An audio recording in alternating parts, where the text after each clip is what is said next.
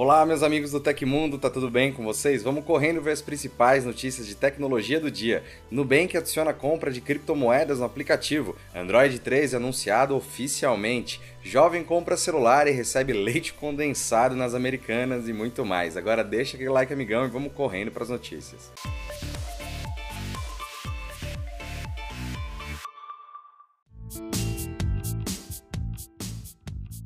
Um avião da Anadolu Jet, subsidiária da Turkish Airlines, teve que abortar sua decolagem quando já se encontrava taxiando na pista do aeroporto Ben Gurion de Tel Aviv, em Israel. Segundo a autoridade de aeroportos do país, o fato aconteceu devido a um episódio de pânico coletivo entre os passageiros após receberem imagens angustiantes de acidentes de avião. A aeronave, um Boeing 737, iniciava a partida para Istambul, na Turquia, quando alguns dos 166 passageiros a bordo começaram a receber imagens por meio do AirDrop, um serviço de compartilhamento de curta distância disponibilizado pela Apple para dispositivos da marca. De acordo com o site eNet, um passageiro teve que ser atendido após uma crise de pânico e outro desmaiou. Ao receberem as fotos, que supostamente incluíam imagens de um avião da mesma Turkish Airlines que caiu na Holanda em 2009 e um outro acidente de avião nos Estados Unidos, os passageiros se angustiaram e acionaram os comissários de bordo, mostrando as fotos. Após o retorno da aeronave ao portão de embarque, todos os passageiros foram obrigados a descer para verificações de segurança, o que incluiu toda a bagagem. Nove passageiros com idades na faixa de 18 anos e provenientes de uma vila no norte de Israel foram detidos,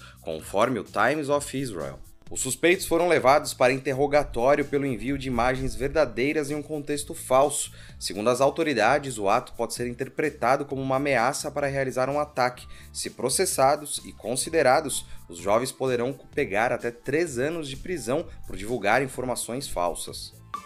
O Google I.O. Conferência para Desenvolvedores do Google anunciou inúmeras novidades na quarta-feira e você pode conferir todos os detalhes entrando aqui no nosso canal e vendo o vídeo de ontem. Ao fim da apresentação, o Google revelou que a empresa está trabalhando em um óculos de realidade aumentada capaz de traduzir idiomas em tempo real com a ajuda do Google Tradutor. O protótipo parece ter suas raízes fincadas com o finado Google Glass, mas tem um design muito mais minimalista e que realmente parece um óculos normal. Embora ainda não esteja pronto para o público, o aparelho vem sendo testado com o objetivo de facilitar tradução e transcrição em tempo real. Segundo Sundar Pichai, CEO do Google, a finalidade do óculos é ser um dispositivo em que as pessoas possam ver a transcrição de outros idiomas diretamente no seu campo de visão. Aparentemente, a ideia é que o óculos de realidade aumentada seja o mais simples possível, mostrando o real significado do idioma do falante em suas lentes. A iniciativa deve ser benéfica para quase qualquer usuário que esteja fazendo uma viagem em outro país ou até mesmo pessoas com algum tipo tipo de deficiência auditiva. infelizmente, o Google não deu mais informações sobre o projeto. Porém, se considerarmos que a companhia vem investindo pesado em chips com foco em inteligência artificial e machine learning, como o processador Tensor que equipa a linha Pixel 6, talvez possamos esperar grandes integrações com alguns aparelhos da empresa. E no próximo domingo vai acontecer o primeiro eclipse lunar de 2022. Será um eclipse do tipo total, que ocorre quando a lua cheia se move para a chamada sombra umbral profunda da Terra, a parte mais interna e escura. Isso ocorre porque nosso planeta passa em frente à luz solar enviada para o nosso satélite natural. De acordo com o astrofísico americano Fred Spenak, conhecido por prever eclipses, como a lua cheia do dia 15 de maio é a chamada superlua por estar no perigeu, o ponto mais próximo da Terra, esse eclipse será considerado uma superlua de sangue. O fenômeno, que poderá ser visto em todo o Brasil, ocorre quando a luz do Sol passa pela atmosfera terrestre, mas desvia pelos comprimentos de onda para refletir de forma avermelhada na Lua. Conforme o perfil Astronomial no Twitter, nas cidades com fuso horário de Brasília, o eclipse lunar de domingo terá início às 22h32 e terá o seu ápice na madrugada de segunda-feira, dia 16, a 1h11 da madrugada, com o término ocorrendo às 3h51. Além do Brasil, a lua de sangue poderá ser vista também nos Estados Unidos e Canadá, além de partes da África e Europa. Diferentemente do eclipse solar, que só é observável em uma área relativamente pequena do mundo, os eclipses lunares podem ser vistos em qualquer lugar no lado noturno da Terra. A sua visualização também é mais segura, pois esses fenômenos fenômenos não necessitam de nenhum tipo de proteção para os olhos, pois são mais escuros do que a própria lua cheia em si. Para quem mora em grandes cidades e não pretende viajar para locais com baixa poluição visual para assistir ao eclipse total da lua no domingo, será possível visualizá-lo através do canal oficial da NASA aqui no YouTube. E se você é fã do Tecmundo, quer cupons com descontos enormes para compras online que você não encontra em nenhum outro lugar, cursos e ainda juntar pontos para trocar por produtos aqui do Tecmundo, então seu lugar é no nosso clube de benefícios, o Tecmi. Ele custa só 99 centavos para testar por 7 dias e depois a mensalidade vai para R$ 5,90. O link para assinar já está embaixo na descrição. E o Google também anunciou a aguardada versão beta do Android 13, Assim como já havia mostrado na versão para usuários do Pixel lá em abril, o update do sistema operacional não conta com grandes mudanças no quesito visual. As principais atualizações estão focadas em melhorias de desempenho, segurança e privacidade dos aparelhos. Um dos novos e mais aguardados recursos é a permissão para receber notificações. Quando o usuário acessar um aplicativo recém-instalado, ele deve se deparar com uma mensagem perguntando se deseja ou não receber notificações do app. A função já é conhecida pelos usuários do iPhone. O Android 13 13 contará com quatro novos estilos temáticos baseados no Design Material U, disponível também no Android 12. Agora os ícones também ganharão o tom de cor de acordo com o tema da interface e do plano de fundo escolhido pelo usuário. O design do controle de mídia também se adaptará com base na música que está tocando, com uma arte do álbum. Ainda falando sobre personalização, as pessoas que falam mais de um idioma poderão configurar seu celular para exibir diferentes línguas. Um usuário poderá utilizar as redes sociais em inglês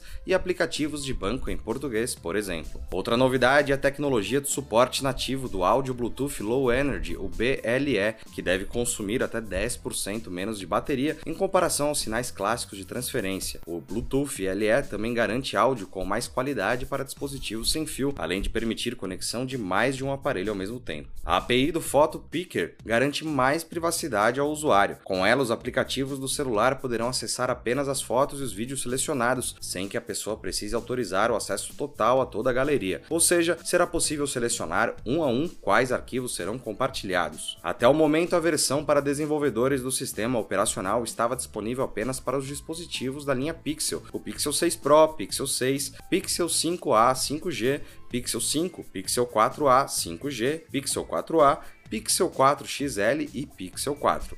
Agora, as primeiras marcas a receberem o sistema operacional são Asus, Lenovo, Nokia, OnePlus, Oppo, Realme, Sharp, Tecno, Vivo, Xiaomi e ZTE. E aí, você tá ansioso? Comenta aí embaixo. A fintech brasileira Nubank apresentou um novo recurso para quem possui a conta digital da empresa, um espaço para negociação de criptomoedas, chamada de Nubank Crypto. A novidade permite aquisição ou venda de Bitcoin e Ether, algumas das mais populares moedas digitais do mercado. Tudo acontece dentro do mesmo aplicativo do Nubank, a partir de uma nova aba chamada Cripto. Segundo a empresa, é possível começar os investimentos com valor mínimo de um real, adquirindo pedaços de uma criptomoeda. Além do espaço de negociação, a página mostra também a variação de preço das últimas 24 horas. Anteriormente, só era possível lidar com criptomoedas no ambiente da empresa a partir de fundos da NuInvest que incluíam esse tipo de ativo digital. Ainda assim, a companhia alerta que esse tipo de compra é mais recomendado para clientes que já têm alguma reserva financeira e têm dinheiro em diferentes ativos e deseja diversificar os investimentos. Feita em parceria com a Paxos, a nova solução ainda está em fase de testes com um grupo limitado de clientes e a previsão para que ela seja expandida para mais pessoas e de que isso aconteça nos próximos meses. Para ajudar quem já ganhou o acesso, o Nubank criou um tutorial com o passo a passo de como comprar criptomoedas no aplicativo. E se você está interessado, você pode clicar no link do Tecmundo que está aqui embaixo na descrição. De acordo com informações divulgadas pelo G1, um jovem de São Paulo adquiriu um smartphone pelo site da Americanas e recebeu uma caixa de leite condensado no lugar do aparelho. Logo após receber o produto, ele foi reclamar sobre o caso nas redes sociais. Antes de publicar o conteúdo na internet, o rapaz afirmou que estava com dificuldade em entrar em contato com o suporte das lojas americanas. Felizmente, após o post viralizar no Twitter, a companhia o procurou para tentar resolver a triste e doce situação. A compra foi efetuada diretamente no aplicativo aplicativo das lojas americanas e a entrega foi realizada pela transportadora oficial da empresa. Após o contato com o jovem, a loja reenviou o smartphone. Em resposta ao rapaz, diversos usuários do Twitter afirmaram que já passaram por situações semelhantes. Enquanto uma pessoa recebeu uma goiabada ao comprar um celular, outro usuário afirmou que chegou uma barra de sabão no lugar de um iPhone 13. E tudo é piada, mas não são apenas flores. A situação também gerou uma onda de reclamações ao perfil da Americanas no Twitter. Muitos clientes afirmam que não receberam o produto correto. A loja está respondendo todos na rede social e tentando resolver a situação de cada um. E aconteceu na história da tecnologia. No dia 12 de maio de 1941, o engenheiro alemão Konrad Zuse revelou o Z3, agora geralmente conhecido como o primeiro computador programável totalmente funcional. Como a Alemanha estava lutando na Segunda Guerra Mundial nessa época, não se sabia muito sobre o Z3 até o final da guerra.